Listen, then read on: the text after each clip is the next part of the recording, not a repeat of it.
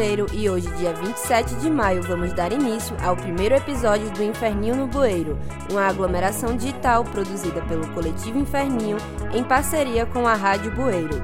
E para começar essa nova empreitada, trazemos um bate-papo com Nandinho da Aguada, músico, produtor, colaborador do Coletivo Inferninho e idealizador da banda Açucena além de dicas de como produzir conteúdo nessa quarentena e quais foram as notícias mais bizarras dos últimos dias.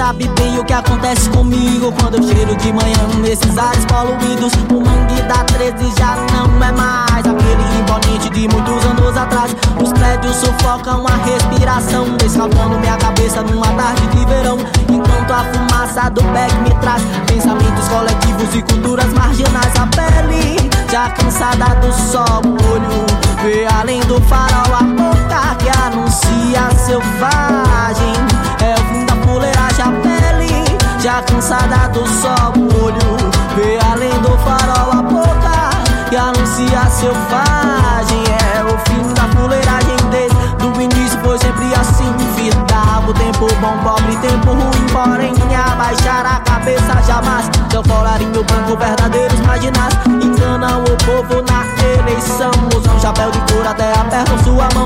Promessas falsetes vão te falar. Tudo é mentira, és a única verdade. A pele já cansada do sol O olho vê além do farol a boca Que anuncia selvagem É o fim da fuleiragem a pele já cansada do sol O olho vê além do farol a boca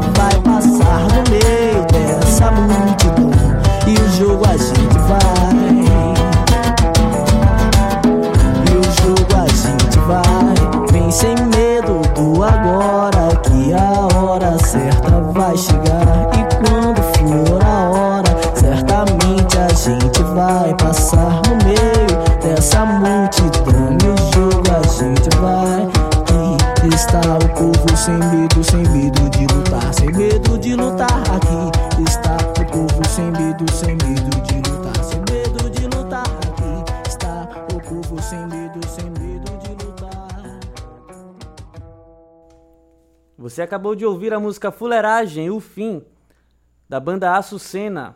Eu sou Danilo Duarte e para a gente matar a saudade das conversas na mesa do bar sobre produção cultural e afins, bora dividir o litrão com o Nandinho da Guarda e alguns integrantes do nosso coletivo Inferninho. Lisa, se apresente, por favor. Não estava preparada. então, meu nome é Lisa, é, participo do coletivo Inferninho é, já participei de diversas formas, em diversos formatos, é, mas hoje em dia ajudo na produção dos eventos, também sou fotógrafa junto com Mika, que é a nossa videomaker. E, e é isso, né? Estamos aqui, todo mundo de quarentena em casa e acho que a ideia é a gente trocar essas ideias para, enfim, ter um pouco de esperança e criar um pouco de criatividade na cabeça de todo mundo. É... Rô, dá uma palavrinha, Rô, só. E aí, ratos e ratas? Bom dia, boa tarde, boa noite. Eu sou Rô. Já há algum tempo eu venho engateando no âmbito das artes visuais, principalmente como ilustradora, mas também já desenvolvi algumas atividades enquanto performer. Minha aproximação com o coletivo Inferninho se deu desde o início, como público, por estudar na UFES, por ter amizades em comum, mas principalmente por gostar de uma fuleiragem e integrando o coletivo Inferninho de fato desde o ano passado, quando eu participei da condução do Black Milho no dia do evento. E de lá para cá eu tenho trabalhado junto com, com meus amigos e amigas do Inferninho. É, apesar de todo mundo acabar desenvolvendo todas as tarefas em todas as funções que forem necessárias para a construção dos rolês e do próprio coletivo, eu venho desenvolvendo uma função de coordenação artística, muito em parceria com Maiara, mas também muito em parceria com Fabinho. Inclusive, fomos nós dois que fizemos a identidade visual do último evento, antes do fim do mundo, que foi o terceiro bloquinho do Inferninho. E é isto. Pedro Casoy, fala um pouquinho aí.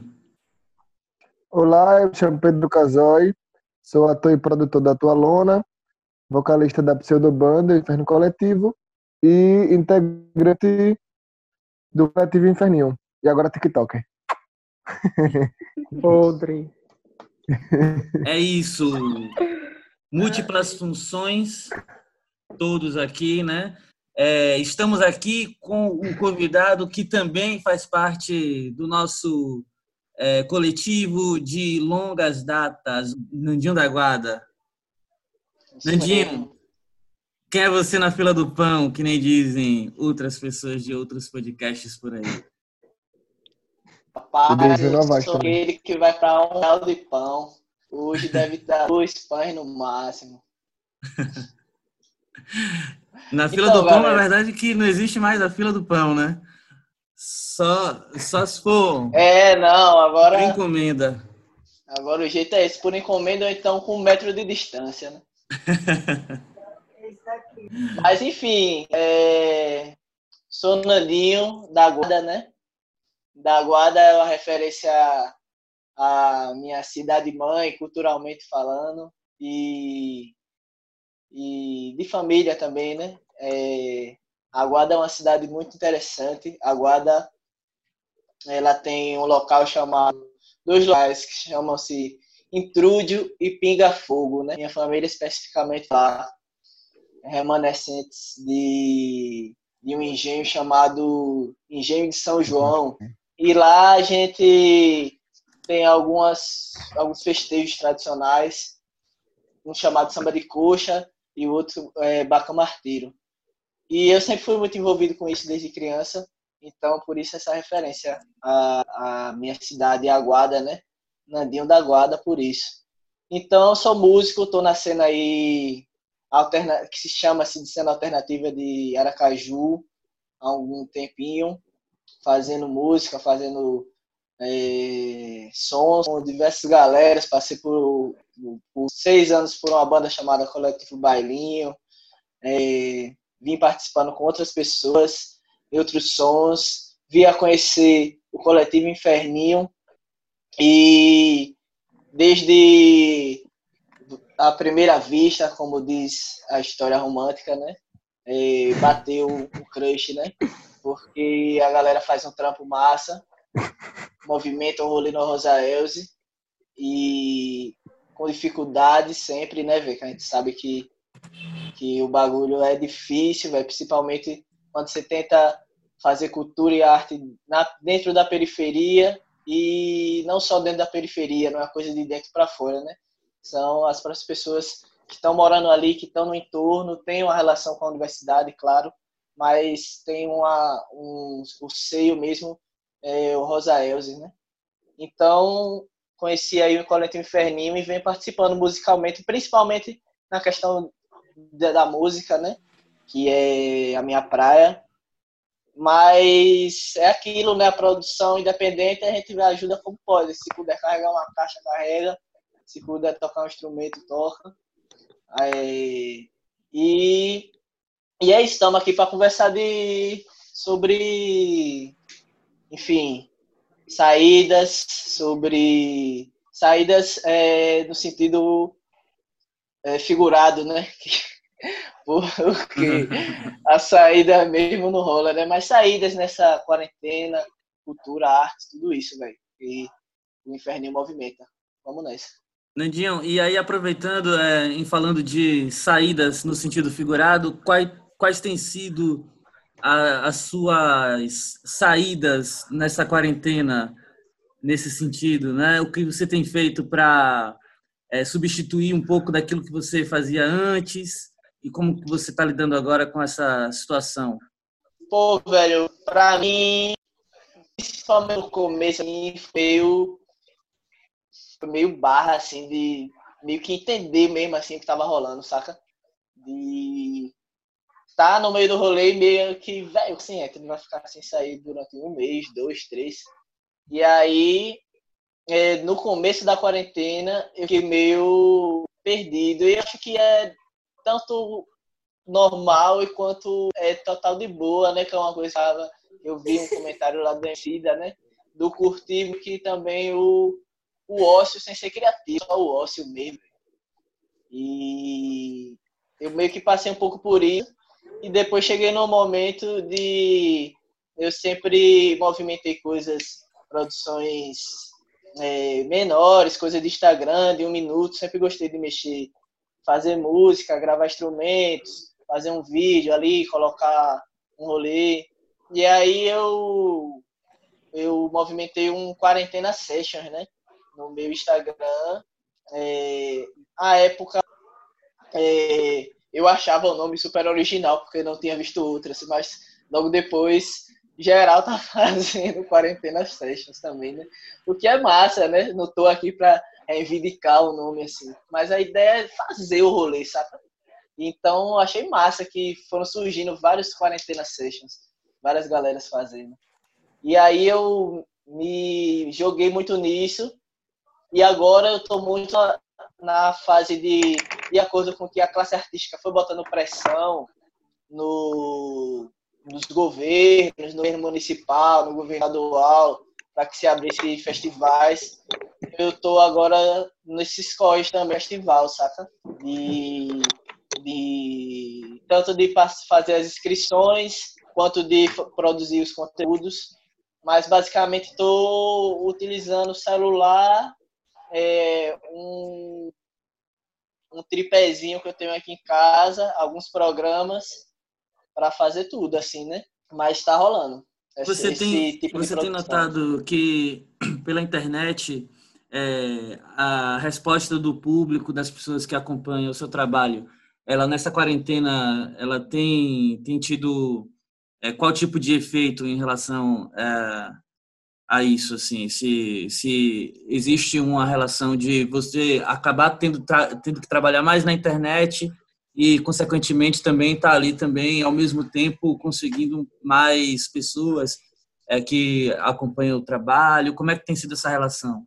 É, eu tenho percebido muito no meu Instagram, é, que é uma das plataformas que a gente mais usa e que mais movimenta público, é, um, tanto um crescimento no, no sentido numérico, obviamente, é, de pessoas que acabam te seguindo, mais pessoas que acabam te seguindo. E eu acho que o principal, isso é uma, um, um, uma visão minha, né, da coisa, né, é o quão orgânico ali a sua rede é, né, velho? Então, a minha rede não é uma rede grande, saca? Eu não tenho nem mesmo é, mil seguidores, mas eu percebo que é uma rede muito orgânica e isso me dá muita felicidade, orgulho mesmo. Orgânica no sentido de que as pessoas estão ali é porque elas estão mesmo a fim de ver, a fim de compartilhar com seus familiares, a fim de usar ali aqueles momentos para seja para um respiro, seja para curtir, para dançar, é, mas eu sinto muita organicidade, as pessoas participando mais, saca? falando mais, mandando mais mensagens, tanto no inbox, pô, velho, aquele som massa, velho. E eu fiquei assim, fiquei assado. Ou, Ou, pô, aquele som, lembrei aquele dia na, a gente tirando aquela onda, tomando uma vodka, não sei na onde. Ou mesmo nas minhas que não são no inbox. Mas eu sinto mais proximidade nesse sentido, pessoas é, estarem se comunicando mesmo, fazendo que se comunicar muitas vezes aí, é, pessoas que gostavam do conteúdo, curtiam, mas devido a, a, a onda da vida, a correria, não parava assim para trocar uma ideia. Eu acho que isso tá rolando. Eu acho isso massa. Assim, acho até mais importante do que de repente ter uma coisa muito grande e não ter organicidade nenhuma assim, né? Então eu percebo que aí no meu Instagram sempre é uma coisa mais de um a um, velho. Alguém um a um vai vai se seguir e tal. E, e eu vejo que é uma coisa muito muito massa, assim, eu, eu, eu gosto desse tipo de crescimento, né? Queria que você falasse um pouco do que você é, tem percebido sobre alguns editais que foram lançados, poucos, né?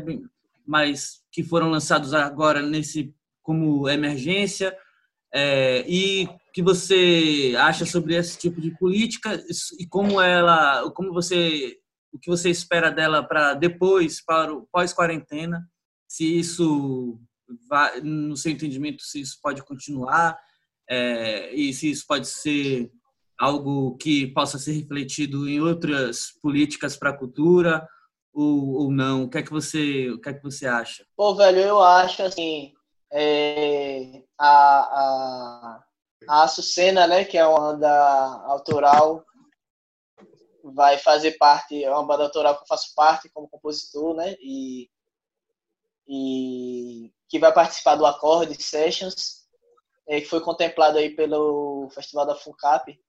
É um, é um projeto massa, só para situar um pouco o Acorde Sessions, né? É um projeto massa, é uma banda nova e que o Acorde Aju já tinha dado uma oportunidade quando a gente lançou um material pela o material que ela tinha gravado ano passado, que estava para lançar esse ano. É, o Acorde Aju, no nome de Alisson, fez um, uma matéria, escutou o som, uma parada massa, assim, né? Uma parada verdadeira de escutar mesmo e dizer suas impressões. E aí ele deu essa oportunidade para a gente também estar tá colando lá, saca?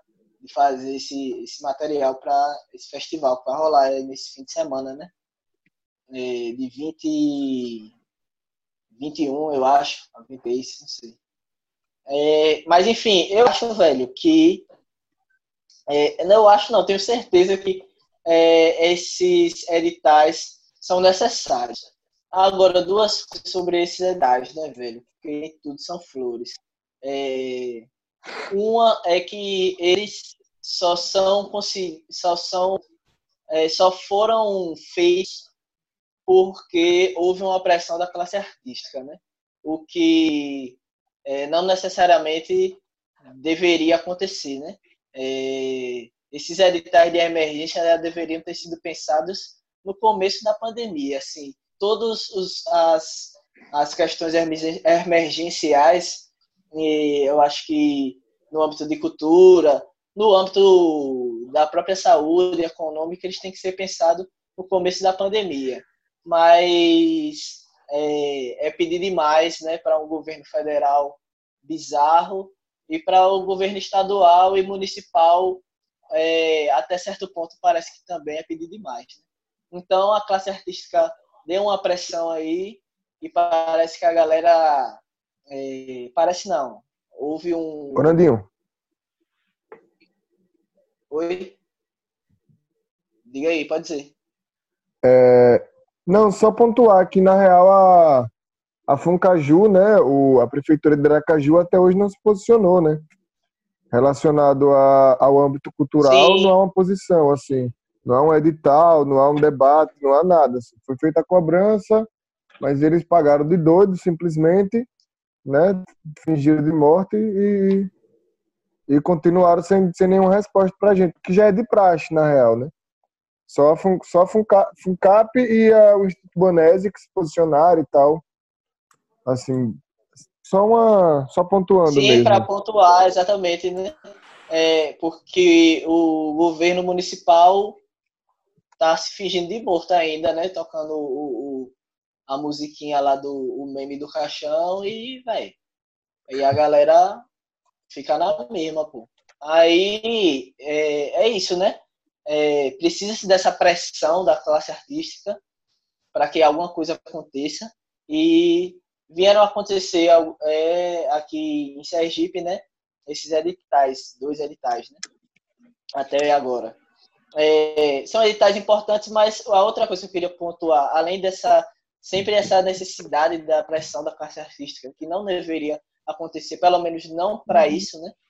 É, outro ponto é que o, o, o, o entorno da cultura fica desassistido, né? É, eu acho que o Estado tem que começar a pensar também é, coisas para além dos, dos. Eu sei que o edital é uma maneira, é, tanto legalmente falando quanto de possibilidade, que permite ao Estado fazer essa interferência, mas deveria ter planos para se pensar no entorno, né? Não só nos artistas em si, né? Mas no entorno, todo o entorno que a gente sabe, né? É, a galera que faz o material gráfico, os trabalhadores é, da rua ambulante, é, a questão da casa de, das casas de show que tem seus funcionários também.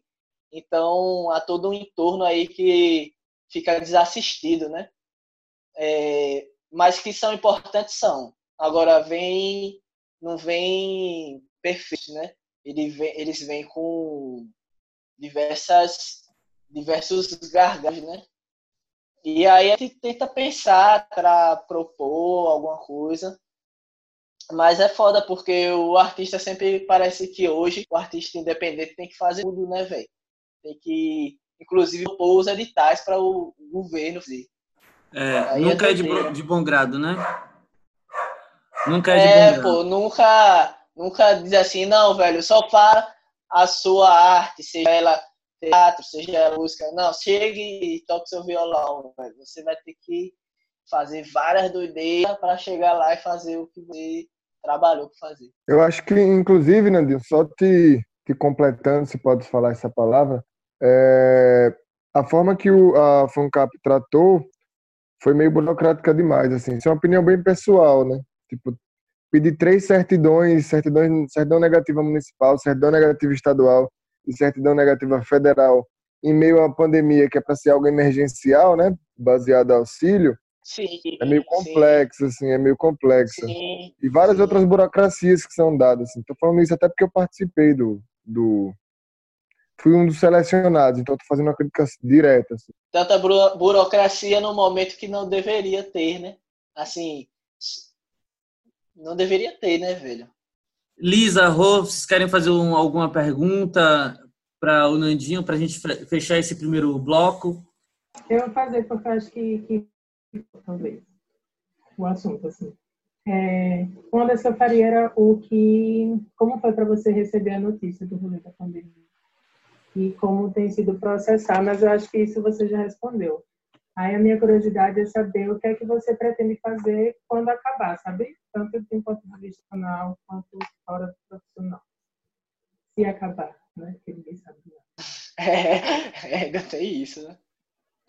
Velho, quando acabar a quarentena, eu acho que eu vou comprar duas catuabas, sair correndo nu na praia.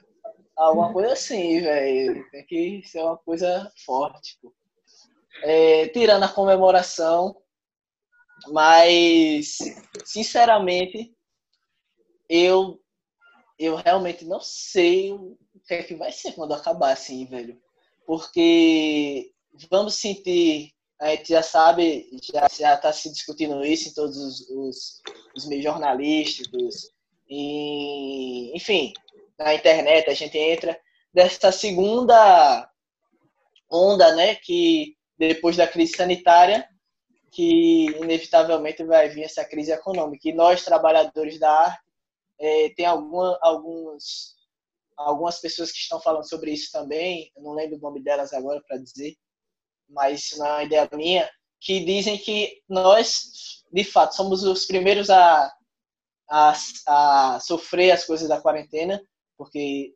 trabalhamos, enfim, com aglomerações e tal. E vamos ser os últimos a voltar, né?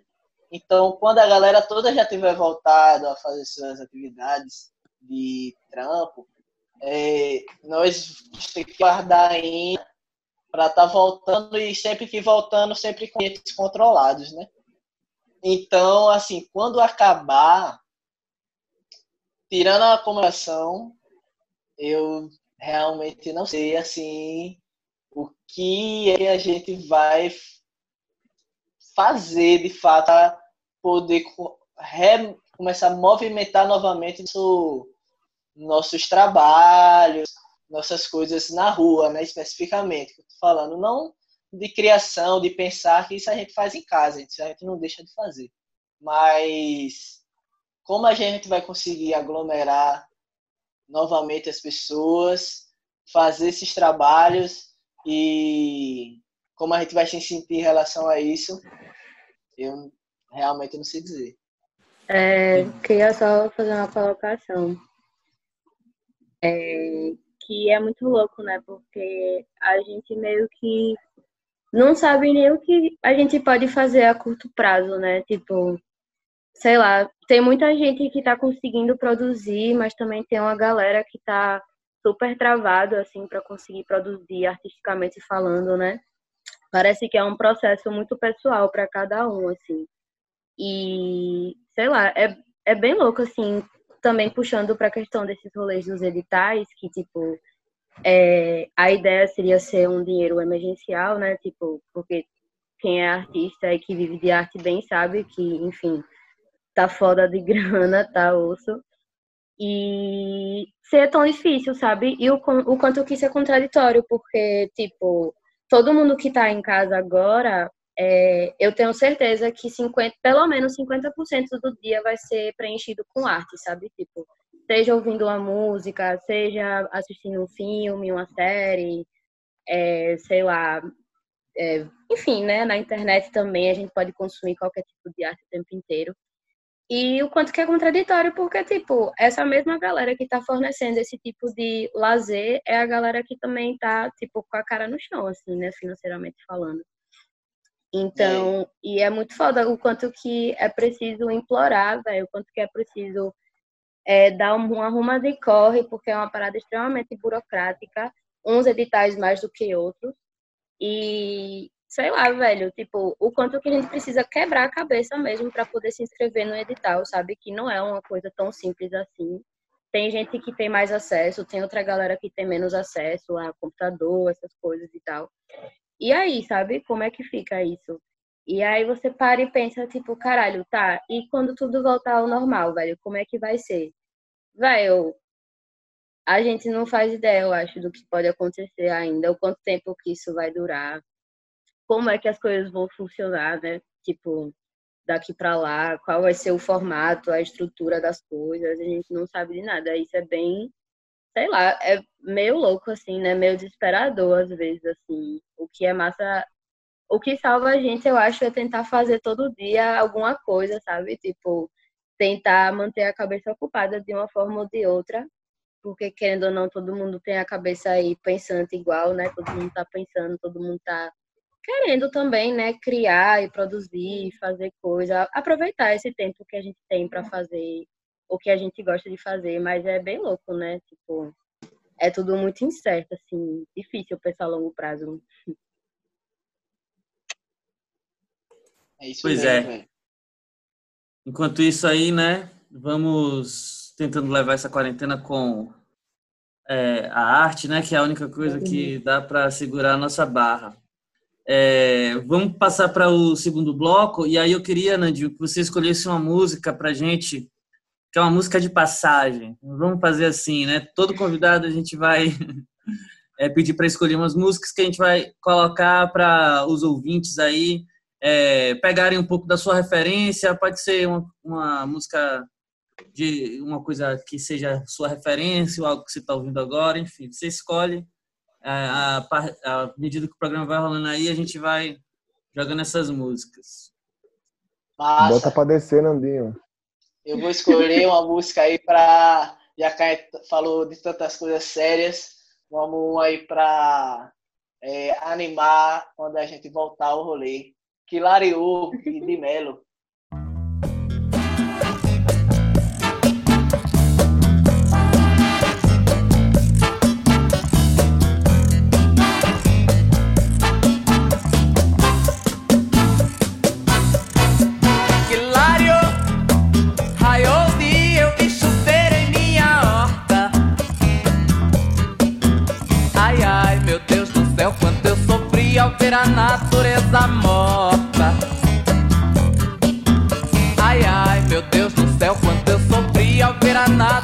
Natureza morta. A mandioca pra farinha e o milho pra galinha e o capim para vaquinha e o feijão quem compra gosta. Oi, vi a mandioca pra farinha e o milho pra galinha e o capim para vaquinha e o feijão, quem compra gosta. Hilário,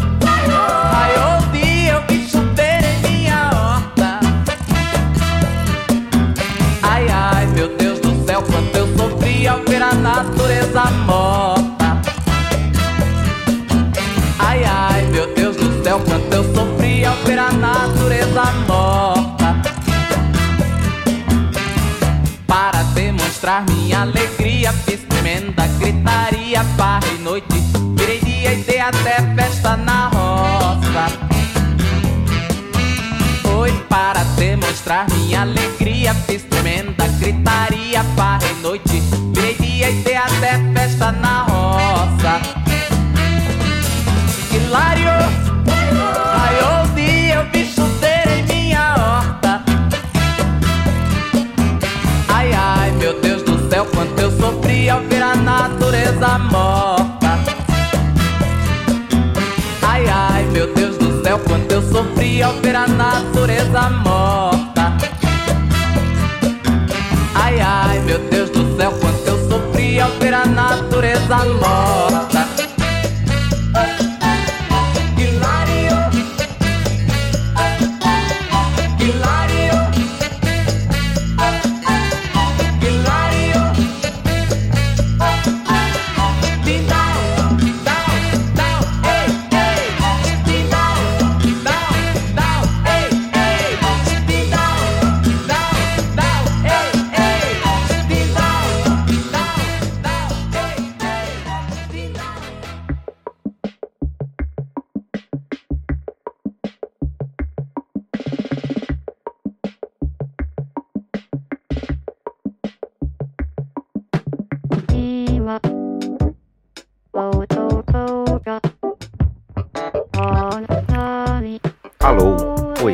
Bem? Oi, minha gente, tudo bem? Boa noite, boa tarde, eu não sei que hora você está ouvindo isso aqui.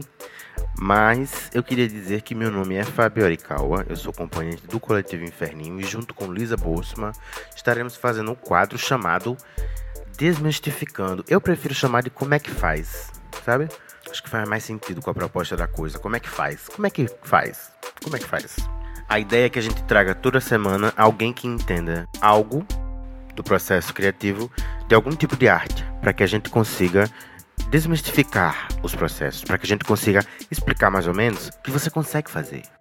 Eu sei que você está na quarentena, eu sei que está olhando para sua janela e pensando, porra, eu poderia escrever uma música, ou então eu poderia pintar um quadro, ou então eu poderia pichar uma parede, ou então eu poderia escrever um, uma novela, ou então eu poderia escrever um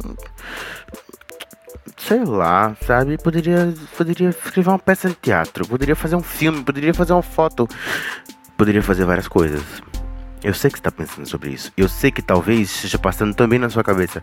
Meu Deus do céu, eu não sou capaz de fazer isso. Eu, eu não tenho capacidade, eu não tenho tom, eu não tenho, eu não tenho expertise. Não rola, eu sou incapaz. Estou aqui para mudar a sua ideia. Estou aqui para mudar a sua cabeça em relação a isso. É este o intuito desse quadro. Provar para você que dá, que tem condições.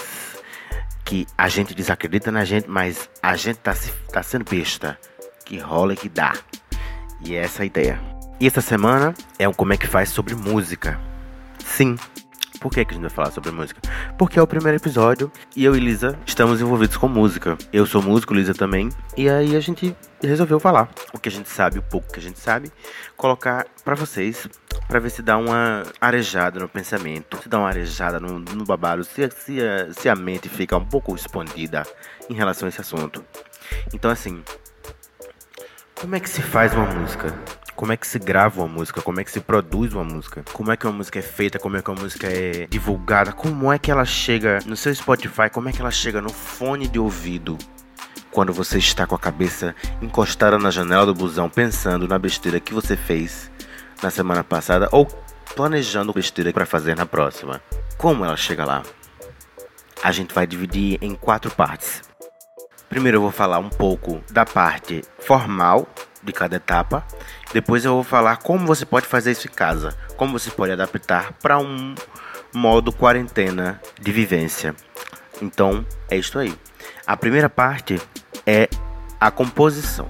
Sim, toda música precisa de um processo de composição. E o que, que a gente tem para falar sobre o processo de composição? Como é que se faz? Como é que se compõe uma música?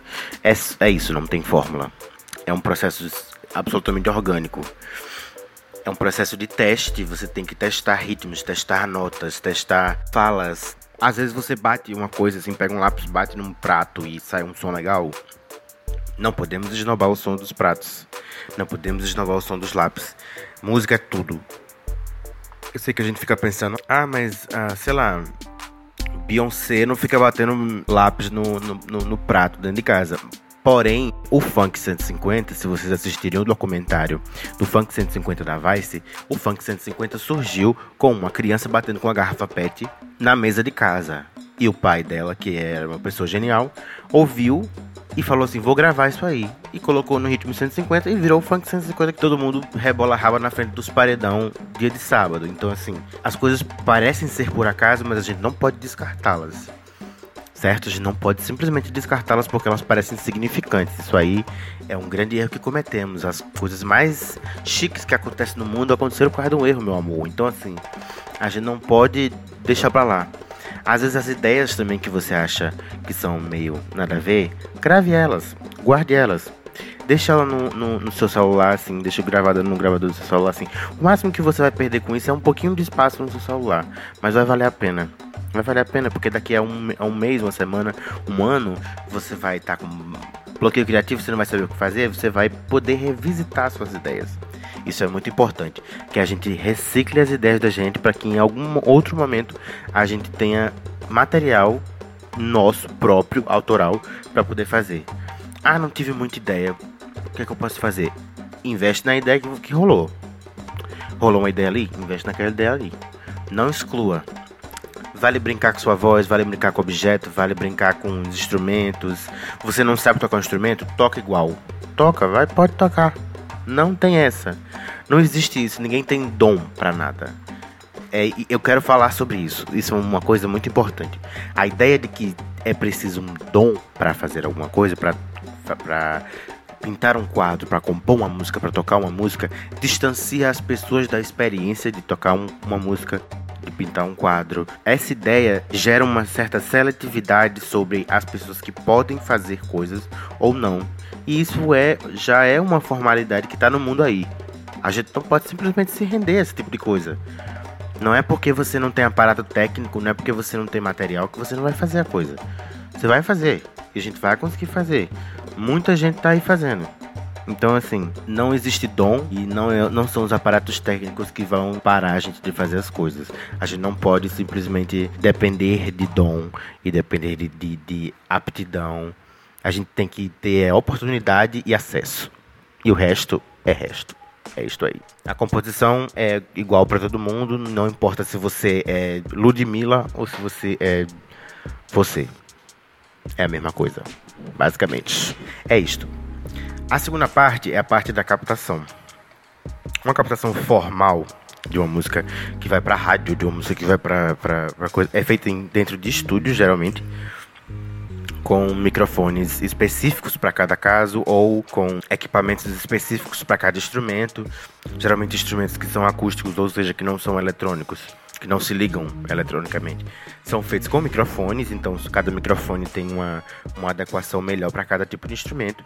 E, micro, e instrumentos que são elétricos, como guitarra, baixo, teclado, etc, etc, tem a possibilidade de ser ligado direto nos aparelhos que vão para o computador ou para a mesa de som da pessoa que está gravando aquela música ou aquele disco.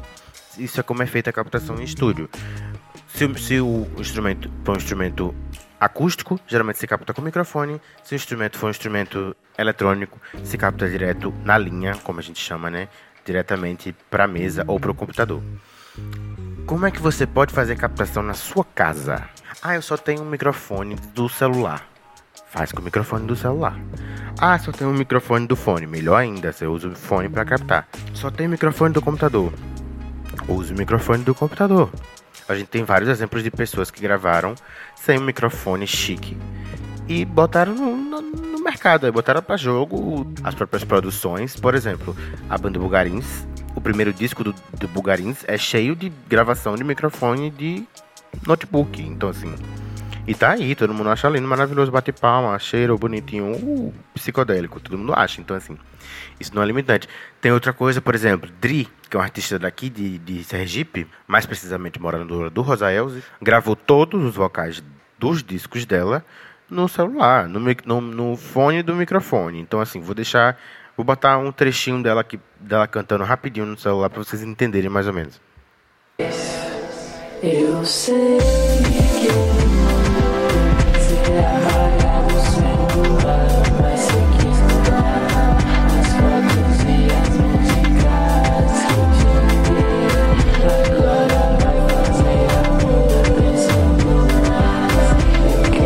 Deu para entender? Sacou? Tipo, é possível, sabe? Tipo, ela gravou no, no mic do celular. Isso, obviamente, ela tem um entendimento já. Ela já tá ligada, né? Tal, pá. Ela já tá ligada aqui como faz uns babados tal. Enfim, isso é uma coisa que você vai adquirir com o tempo, fazendo e fazendo e fazendo. E você pode ver uns vídeos no YouTube e tudo mais para como aperfeiçoar essa captação. Mas a captação pode ser feita da maneira que você tiver ao seu alcance. Não se limite, por favor, em relação a isso, tá bom? Um cheirinho, beijão, beijão. Agora vamos para a parte de pós-produção.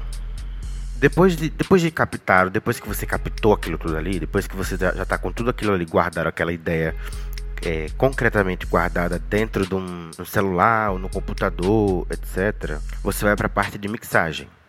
E o que, no que consiste a parte de mixagem? É a parte que você vai ajeitar a música, basicamente, para que ela chegue bonitinha no ouvido das pessoas. O processo de mixagem é um processo técnico da pós-produção, mas ainda assim é um processo que pode ser bastante artístico.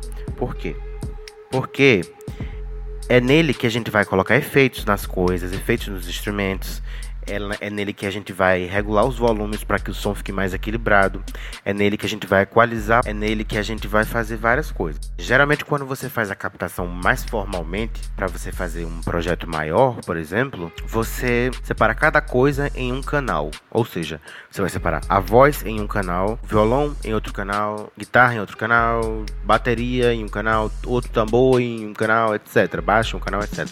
Ah, o que são canais? Canais são como se fossem camadas para que, que o processo de mixagem seja mais equilibrado, para que você tenha mais precisão em aumentar, aumentar uma coisa e diminuir a outra, a gente grava separadamente para que depois a gente possa regular bonitinho cada parte do processo. Então, o processo de mixagem consiste exatamente em manipular esses canais para que a música fique mais equilibrada, para que o, o, bumbo da bateria não fique muito mais alto do que a guitarra, ou que a guitarra não fique muito estridente em, em relação ao resto das coisas, ou que o beat não fique sobressaindo a todo o resto dos sintetizadores e da voz e de, de absolutamente tudo. É um processo de equilíbrio, basicamente, e é um processo onde a capacidade artística da técnica ou do técnico pode florescer e pode ajudar no processo criativo e no, no produto final como um todo e garantir pra gente uma experiência muito melhor. Você pode fazer isso, tem alguns aplicativos que permitem você fazer um processo de mixagem mais rudimentar, mas geralmente se faz a mixagem no computador mesmo. É, é isso e, e, e se usam DAWs para isso. O que são DAWs? São programas que, se, que a gente usa para editar áudio. E aí, nessas coisas tem algumas opções para diminuir e aumentar o volume das coisas e tal. Nesses lugares que a gente vai fazer essa, esse equilíbrio, essa regulagem dos volumes e das frequências. E é isto. Depois do processo de mixagem, vem o processo de masterização, que é mais ou menos um ajuste fino do processo de mixagem. Como assim? É a masterização que vai dar a cara de música profissional, por exemplo. É a masterização que vai deixar a música parecendo algo como assim, porra, parece uma música mesmo isso aí. Tem uma vez que eu, eu tava mostrando uma música minha pra minha mãe, não era eu que tava masterizando, mas eram outras pessoas, e, e tava já em processo final, e ela falou assim, menino, mas parece uma música mesmo isso aí, né? Isso é o processo de masterização que faz. E a masterização também é um, um, uma forma de adaptar a, os, a sua música a plataformas específicas, por exemplo. Se você vai colocar as suas músicas para uma plataforma de streaming, você tem um processo de masterização específico. Se você vai botar as suas músicas para CD, você tem outro, você tem outra forma de masterização, outros volumes que você coloca. Se você vai colocar ela no, trilha sonora de um filme, se vai ser para absolutamente qualquer outra coisa, cada um tem o seu volume específico e a sua, a sua forma final de se ajeitar. É, é, é como se fosse uma adaptação para a finalidade do babado, né? E para deixar a coisa mais chique, mais, mais é, bem feita. Isso é um processo bem técnico, na verdade. Então, assim, basicamente só quem vai fazer isso é quem tem equipamento suficiente para fazer isso. E, a, e uma galera tem, tem um equipa uns equipamentozinhos, assim. E esse não é um processo extremamente necessário, não. Assim, você não, não tem que. Não tem que dizer assim, meu Deus do céu, eu não consigo fazer música porque eu não consigo fazer uma masterização. Eu tô aí fazendo uns babados que não, não masterizo porra nenhuma não, e tá aí, no babado aí tá rolando. Então assim, não necessariamente você precisa se ater a isso para ter um produto final agradável de se ouvir. Ah, e é a masterização que diferencia para você, por exemplo, quando você tá ouvindo uma música e você passa de música e ela tá muito mais alta do que a outra, ou está muito mais baixa do que a outra, isso é masterização. É na masterização que as pessoas vão definir o volume da música. Se ela tem um volume mais alto, geralmente é, são músicas para rádio. Se ela tem um volume mais baixo, para streaming e assim por diante. Mais uma vez, se adaptando a cada espaço específico de divulgação. E isso nos leva para nosso último ponto, que é o ponto da divulgação. Sim, especificamente a divulgação.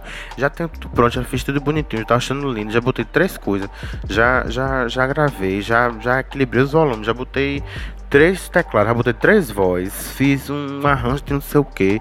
meu, meu sobrinho gravou uma vozinha falando uma besteira. Tá tudo bonitinho já. O que é que eu faço agora? Como é que eu boto no mundo?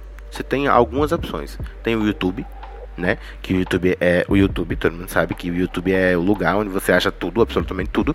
Já é uma porta aberta para você colocar as coisas. Você pode upar as coisas no YouTube, que já vai ter bastante acesso.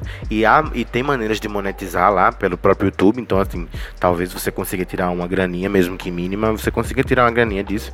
Tem o SoundCloud, que é uma plataforma de som que agrega muita gente de, de, muitos lugares do mundo que a galera posta, não é em formato de vídeo, é em formato de áudio mesmo, que a galera posta as músicas. É uma plataforma possível de se colocar, uma plataforma de graça assim como o YouTube para você postar as coisas.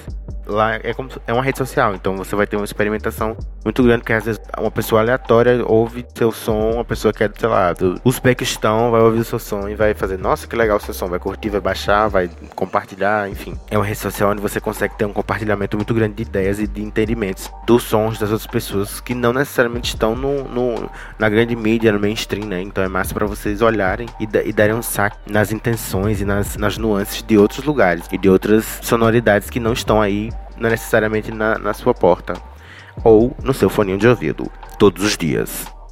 Mas eu quero postar no Spotify, eu quero que a minha música esteja no Spotify, eu quero que minha música esteja no Deezer, eu quero que minha música chegue na plataforma de streaming, eu quero rodar, boy, eu quero botar pra fuder, eu quero pra fuder, como é que eu faço? Existem serviços que fazem isso de graça para você. Tem um serviço chamado OneRPM, que ele coloca sua música de graça no Spotify. Tem um plano específico que é de graça, que não é só no Spotify que ele divulga. Acho que ele divulga no Spotify, no Deezer e mais algumas coisas. Então, assim, a partir do momento em que você tem um arquivo de áudio que é suficiente para eles, que você tem as especificações lá, obviamente você vai ter que olhar. Mas, mas a partir do momento que você tem essas especificações, você pode chegar lá e postar sua música com o seu nome, com a sua capa de, de álbum no Spotify. E é simples assim, você simplesmente posta eles esperam um tempo, vai subir lá e você vai ter sua música no Spotify de graça. Ah, não tem mais nenhuma burocracia. Não. E o dinheiro. Sim. Ah, e, e, e aí como é que faz para retirar o dinheiro? Lá, a própria plataforma tem uma forma de você retirar o dinheiro do, do coisa. Agora não vai achando que é muito dinheiro, não, viu? Porque não é. não é muito dinheiro, não, que ganha. Não é muito dinheiro, não, que ganha, porque a indústria fonográfica é babado. Então, assim.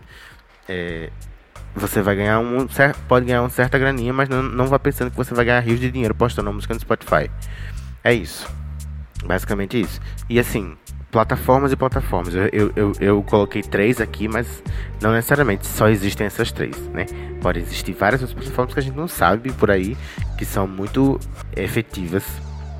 Até essas coisas, até Insta, Instagram, tem IGTV que você pode fazer vídeo fazendo suas músicas, tem, tem TikTok, sei lá, tem vários, vários lugares que você pode explorar mais instantaneamente. E é isso.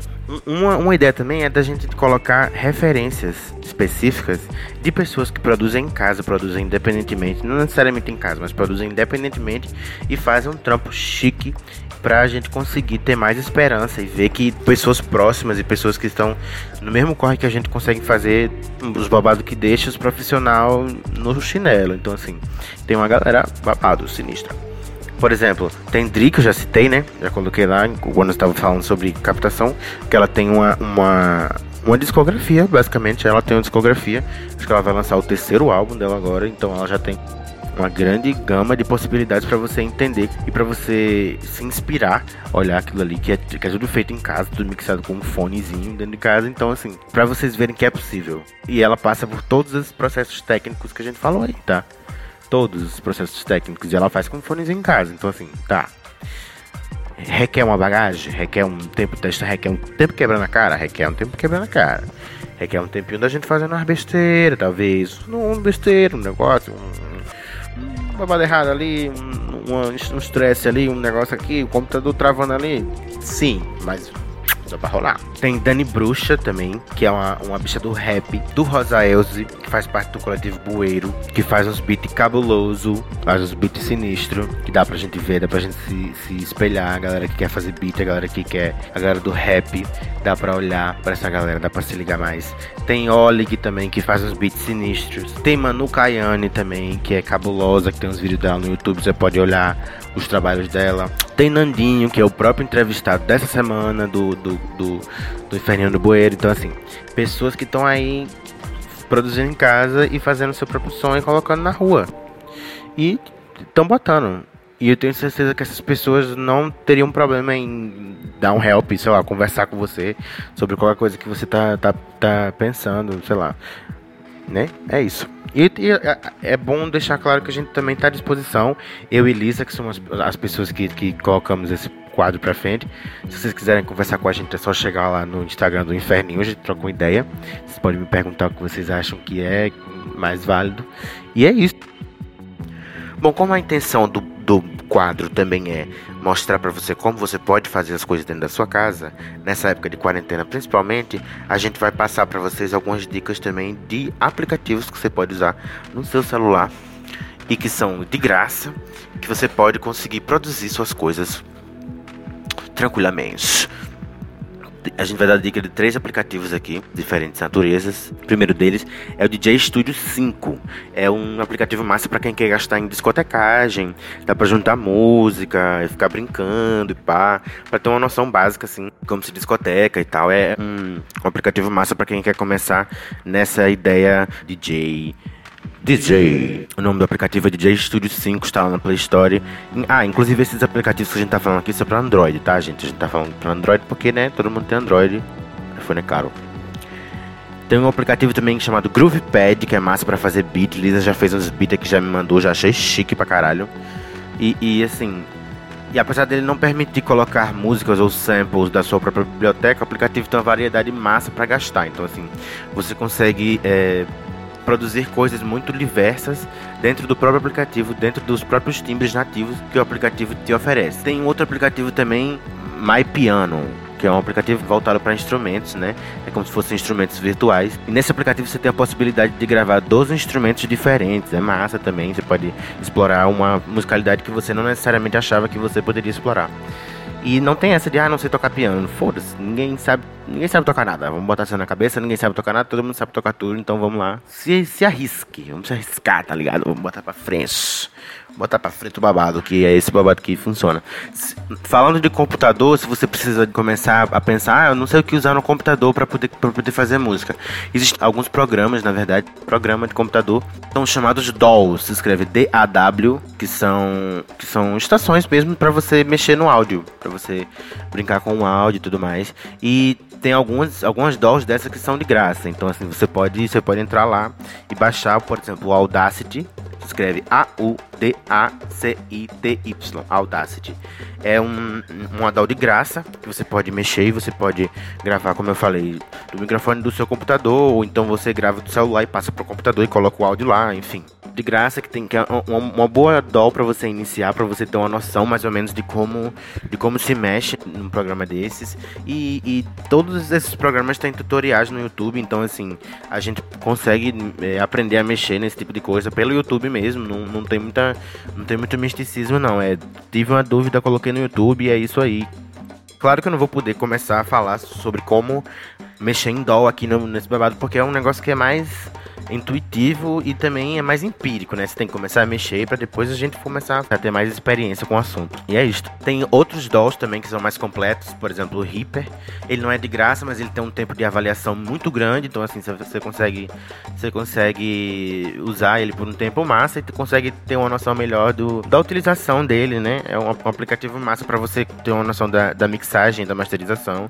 Tem o Ableton Live que já é pago, mas existe o crack das gatas, né? Que todo mundo sabe que é isso aí, meus amores, a realidade não tá, não tá fácil, a gente não vai conseguir pagar 200 dólares, ainda mais que Bolsonaro agora botou o dólar para 100 reais. Como é que as gatas vão comprar o, o programa, né? Não, não tem como. Então a gente dá o crack mesmo, babado, e aí a gente baixa. E é isso. Tem o Ableton Live.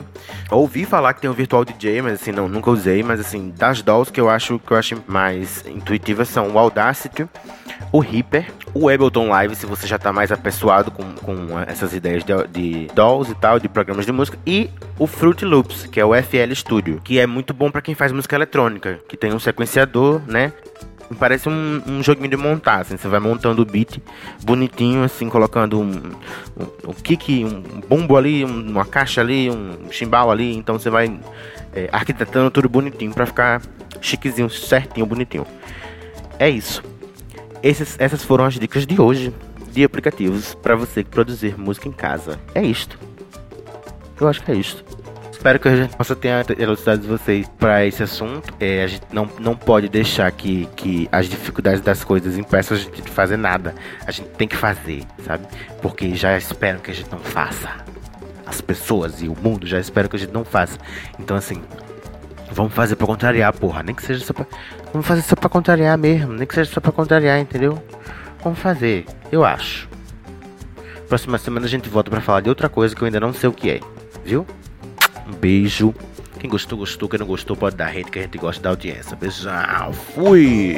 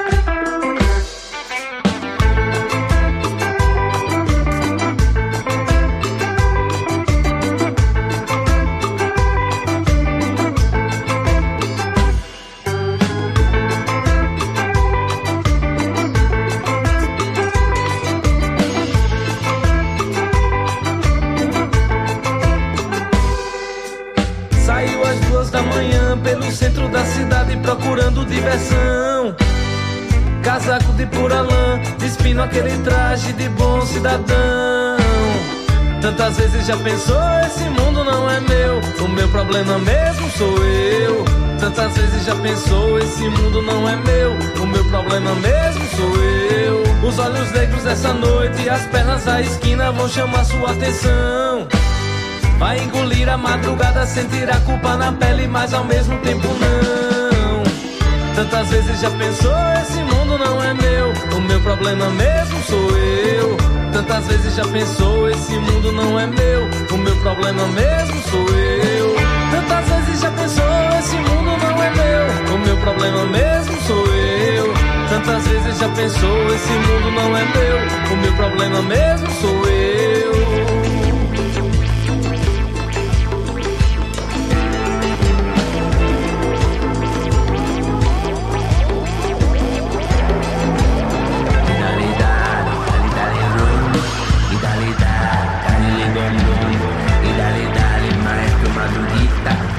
Madrugada cuando pone, pone, pone, pone.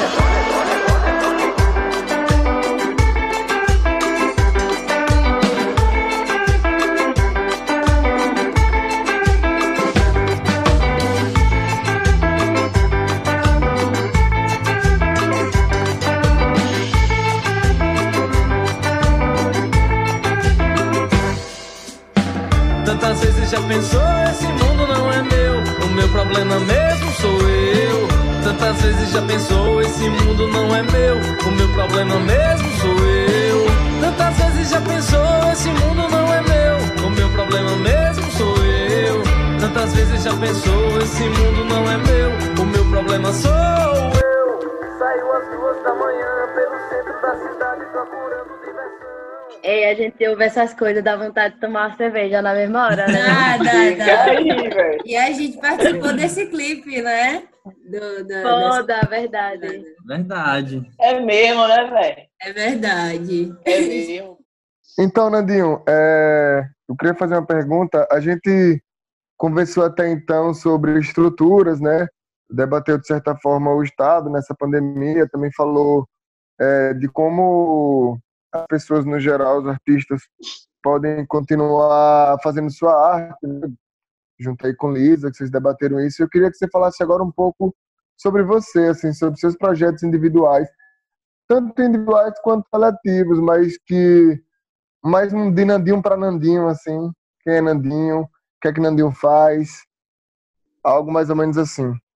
Velho, então, é, projetos é, pessoais e coletivos estão rolando, apesar dessa coisa de não estar impossibilitado de fazer shows e tal, mas estão acontecendo as coisas interessantes, tipo é, um projeto que eu tinha começado ano passado com Williane Camilo, que é a Açucena, nós conseguimos esse ano, é, com coisas que tínhamos gravado em outubro do ano passado, começar os lançamentos, né?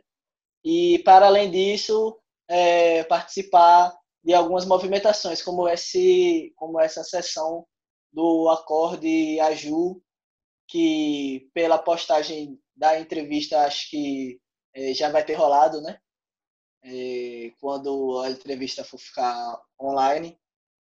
É, e isso tá me fazendo me movimentar, saca? Me dá um, me dá um gás de a gente tentar inscrever esse projeto em, em editais, é, e nessa coisa de gravação remota, toda essa movimentação que é nova e que é difícil, né? A gente tem descobrido que é bastante difícil essa coisa da sincronização, da gravação remota. Então, esse é um projeto que está me movimentando bastante, movimentando Camilo e Iliane, né? É, o outro projeto autoral que eu faço parte, inclusive faço parte junto com vocês todos, né? Do, do Inferninho, que é o Pseudobando Inferno Coletivo, a qual o Camilo também faz parte. É, na verdade, ele vem antes pela Pseudobanda, né? Eu conheço Camilo através da Pseudobanda, através de Danilo. E, e o Iliane, que chegou depois na Pseudobanda, mas que é um projeto que a gente também, no começo do ano, estávamos movimentando muita coisa e que é, a quarentena deu um baque no nosso projeto. A gente sabe que é, era um projeto que tá, é, é muito ligado à questão do público mesmo, dos shows, e a gente tava numa levada de fazer isso, e pensando em gravação, pensando em clipe, e que deu a quarentena deu um baque maior porque são mais pessoas, é, é um tipo de organização e de e de e de cooptação assim, né? É, diferente, mas que é um projeto que também para mim é um projeto que eu tenho muita muita dou muito valor, muito acho muito importante, saca? Então, é, esses são os dois projetos que já vinham comigo, meus dois projetos linha coletivamente falando, que é, são, os, são os projetos que eu carrego hoje comigo, que eu, que eu estou trabalhando, né? Já passei por diversas rolês de banda, tanto de fazer parte da banda, quanto de fazer cachê, essas coisas e tal. Mas são os dois projetos que hoje eu tenho junto comigo, assim, né? Falando coletivamente falando e individualmente falando, eu tenho feito algumas movimentações que eu já comentei aqui, como essas movimentações basicamente hoje de rede social e de fazer sessões, né? É, a quarentena sessions, de gravar vídeos, nada muito, nada muito nenhuma novidade, né? De gravar músicas, é, fazer músicas de outros artistas, fazer músicas, composições próprias. E isso tem me, me movimentado individualmente, né? É, e individualmente, assim, hoje eu estou movimentando coisas como eu sempre movimentei, mas que os, os, os trabalhos coletivos eles estão puxando mais do, do, do, de mim, né, da, do, do que no que concerne a, a, a correria mesmo, as inscrições, a gravações, a tudo isso.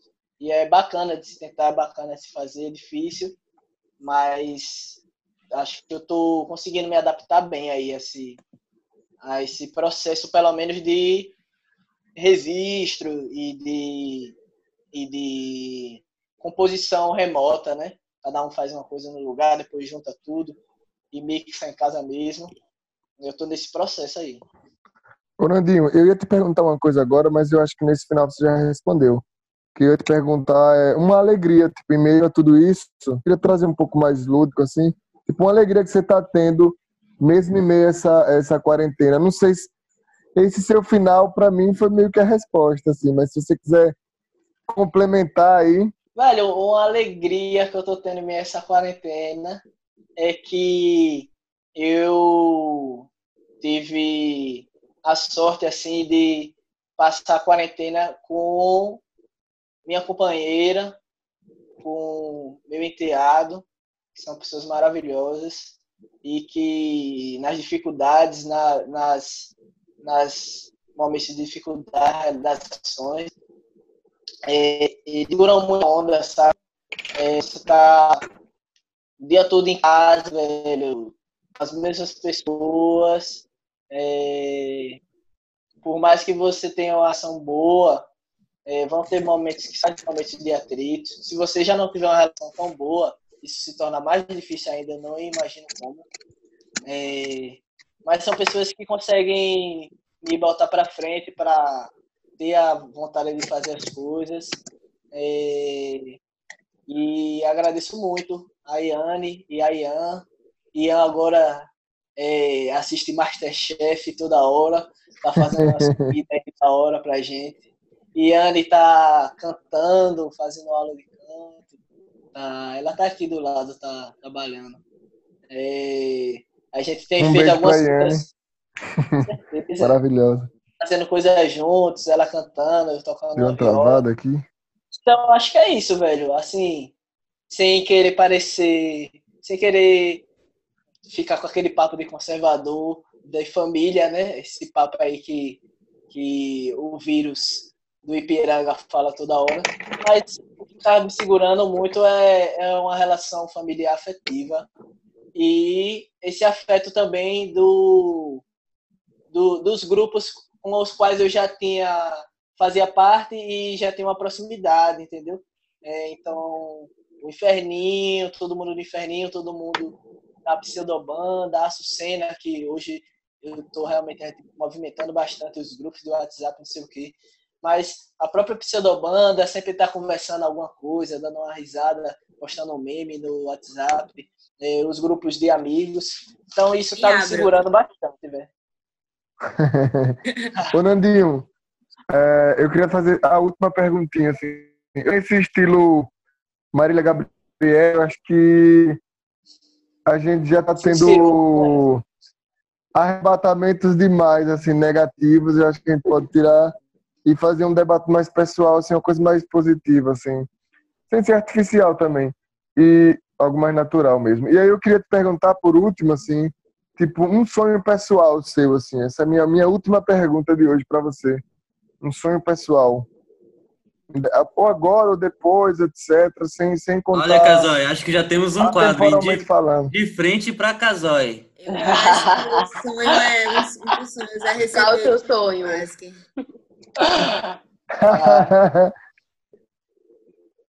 Isso aí Então, é velho. uma sina, Maiara. Isso é uma sina. Sai pra artista, sonho pra artista dinheiro no bolso. Os parquinhos de É. 100, né?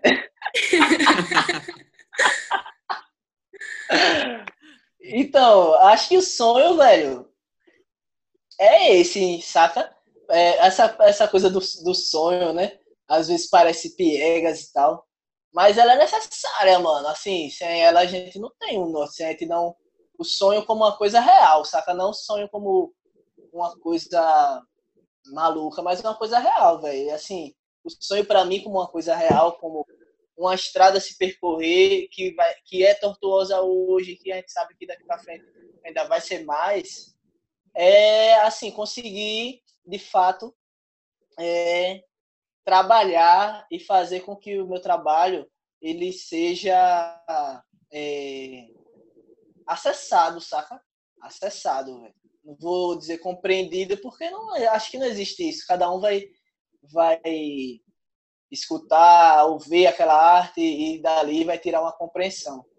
Mas acho que é acessado sim e, e que consiga fazer desse trabalho é, minha linha de frente sempre e que eu não tenha que, como a gente sabe que a maioria dos artistas, eu mesmo e todos nós temos que ficar fazendo mil e uma coisas porque a arte não dá dinheiro, porque tá foda, porque peguei uma chuva, queimei meu equipamento e não tenho como comprar outro. Eu quero conseguir superar isso, velho. Foda. Saca? É isso. Eu, e não só eu, né, velho? Como diz um som daquele figura, o Kiko Dinucci, é, tem um som dele que eu acho massa, que é uma música que Elza canta naquele disco dela, acho que é A Mulher do Fim do Mundo, que é um que ele fala, eu tô feliz com seu sucesso. E isso, isso é uma parada real, saca? Para todos os companheiros, companheiras que trampam no rolê, é, que a gente consiga fazer disso nossa linha de frente e trabalhar com isso, velho. E não ficar, né, velho, pegando migalha de um lugar a outro para poder fazer o que a gente gosta de fazer. Porque isso é o que a gente gosta de fazer. Se não fosse, a gente não tava aqui trocando essa ideia. Não, não pegava uma chuva sinistra no Rosaelze para fazer um show pra galera. Então é isso.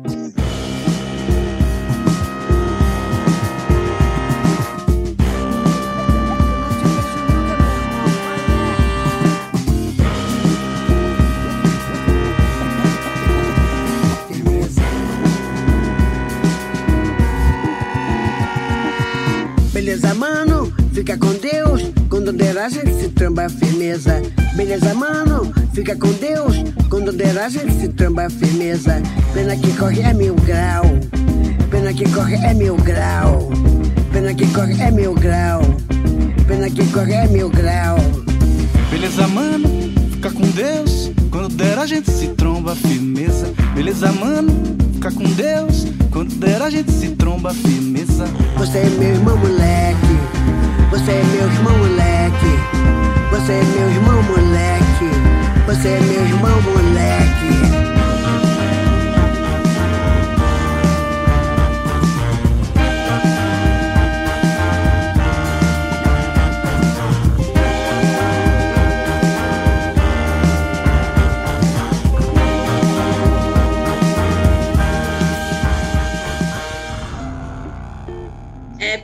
Para um outro quadro que a gente vai ter aqui, qual foi a notícia mais bizarra que você ouviu assim nessa, durante essa quarentena?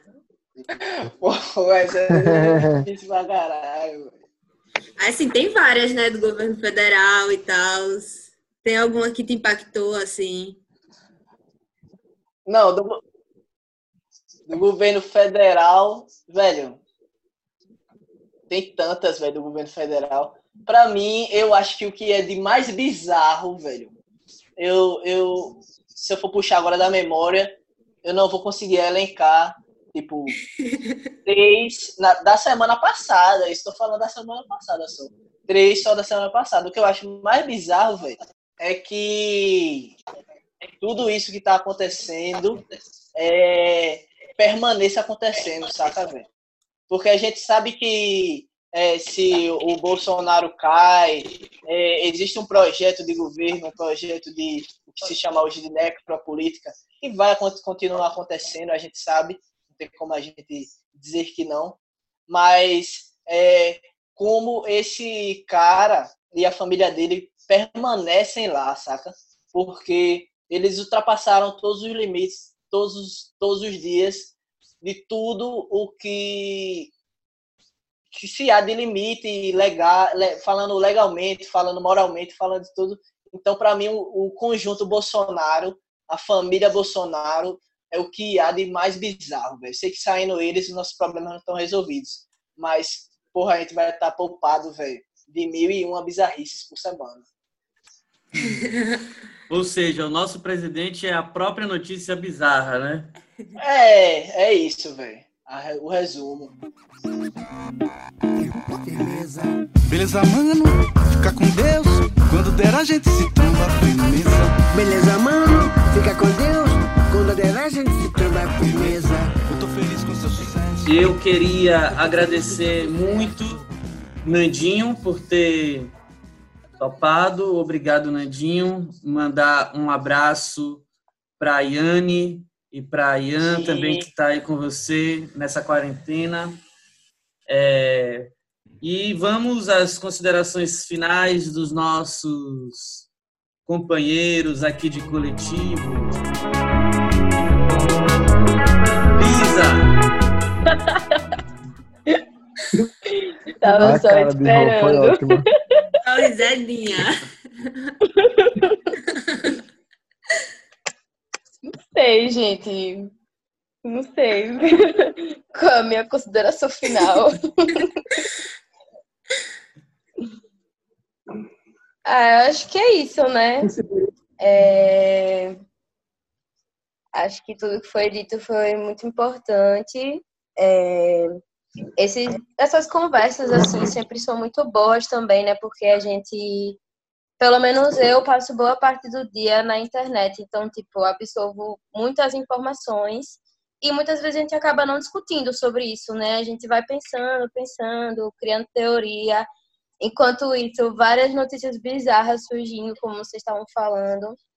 Todo dia é uma. Tipo, você vai dormindo sabendo que outro dia é uma caixa de surpresa, assim, né? Tipo, porque a gente já viu de tudo nessa quarentena de tudo mesmo, seja coisa boa, seja coisa ruim. E, enfim, é, eu acho que esses bate-papos, assim, entre os nossos, sempre é muito importante, muito válido, assim.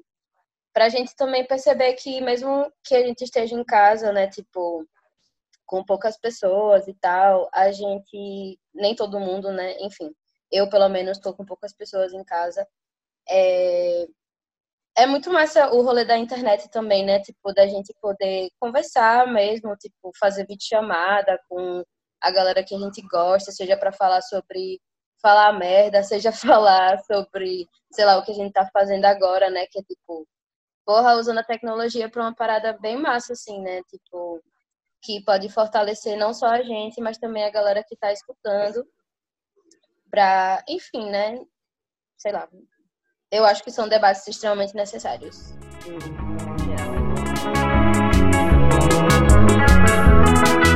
Pedro Casoy. Não, então, tá sendo minha voz? Tá, né? É, eu queria primeiramente.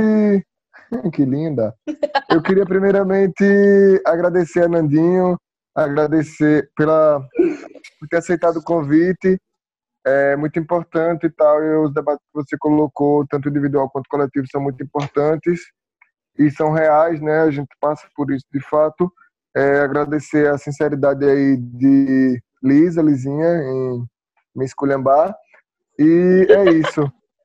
eu acho que eu acho que a gente assim, a gente tem um certo privilégio, né, em conseguir estar tá passando esse rolê todo nas nossas casas, né, que é o mínimo do mínimo, mas muita gente não tem, né, e o governo infelizmente só prejudica. Mas esses espaços aqui, como você falou, é, é um, uma válvula de escape importante para a gente que está fazendo e espero que para quem esteja nos escutando, nos vendo, etc. É isso. Muito obrigado, Nandinho, e a todos os meus amigos aí presentes, amigos e amigas.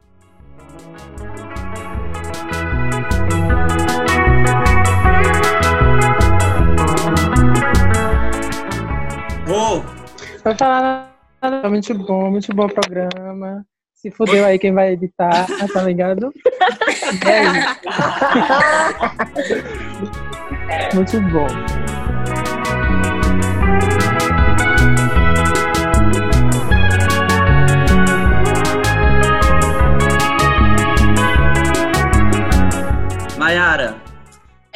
Acho que a gente tentou fugir um pouco, né, do tema, falar da quarentena, estando na quarentena, mas não teve sucesso nisso.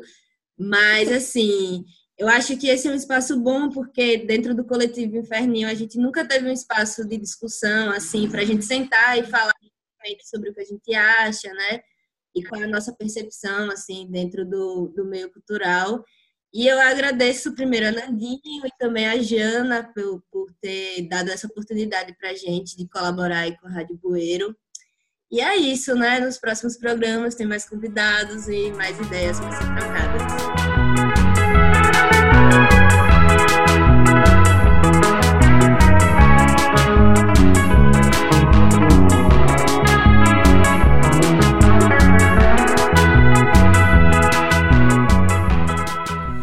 Inferninho no Bueiro é uma produção do Coletivo Inferninho em parceria com a Rádio Bueiro.